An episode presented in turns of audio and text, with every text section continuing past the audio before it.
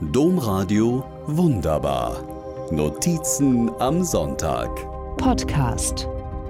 Ein grünes Paradies. Tausende Kilometer Bäume in der Wüste, Raum für Vögel, Schatten und Schutz vor Hitze. Es passiert mir nicht oft beim Zeitungslesen, dass vor meinem inneren Auge ein wunderbares Bild entsteht. Aber während ich lese, was der gastgebende französische Präsident Emmanuel Macron als Ergebnis des Klimagipfels One Planet Summit diese Woche in Paris vorstellt, passiert es eben doch. Macron stellt das Projekt der sogenannten grünen Mauer vor. Tausende Kilometer Bäume sollen in der Sahelzone gepflanzt und sich als eben grüne Mauer bis zum Horn von Afrika erstrecken.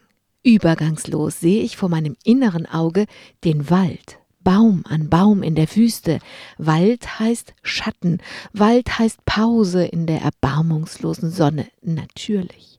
Aber in diesem Fall ist das noch lange nicht alles. Im Online-Magazin Klimareporter, einem unabhängigen Magazin zu Klimawandel und Energiewende, finde ich mehr.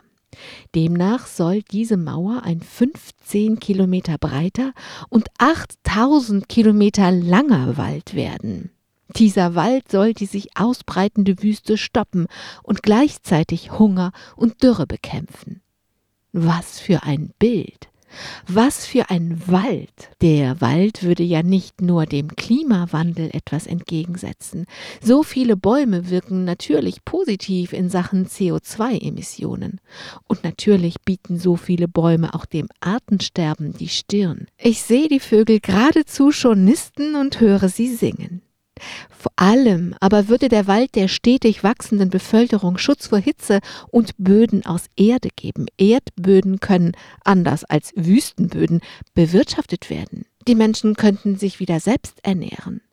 Wer sich aber ernähren kann, muss sich nicht auf den Weg durch die Massengräber in der Wüste und über das Mittelmeer machen. Die Waldmauer würde Klimawandel, Artensterben und Migration aufhalten gleichzeitig. Als ich mir das alles so nach und nach vergegenwärtige, staune ich. Was für ein großartiges Projekt.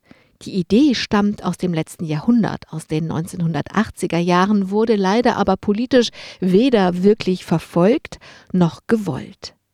Das ist jetzt anders. Emmanuel Macron ist fest entschlossen, sehr, sehr viel Geld bereitzustellen und steht damit nicht alleine.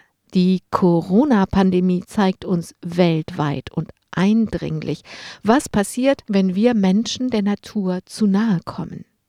Mit aller Entschlossenheit der Natur Raum zurückgeben wollen, wie mit dieser grünen Mauer in der Wüste, ist deswegen ganz wunderbar. Domradio wunderbar. Mehr unter domradio.de slash podcast.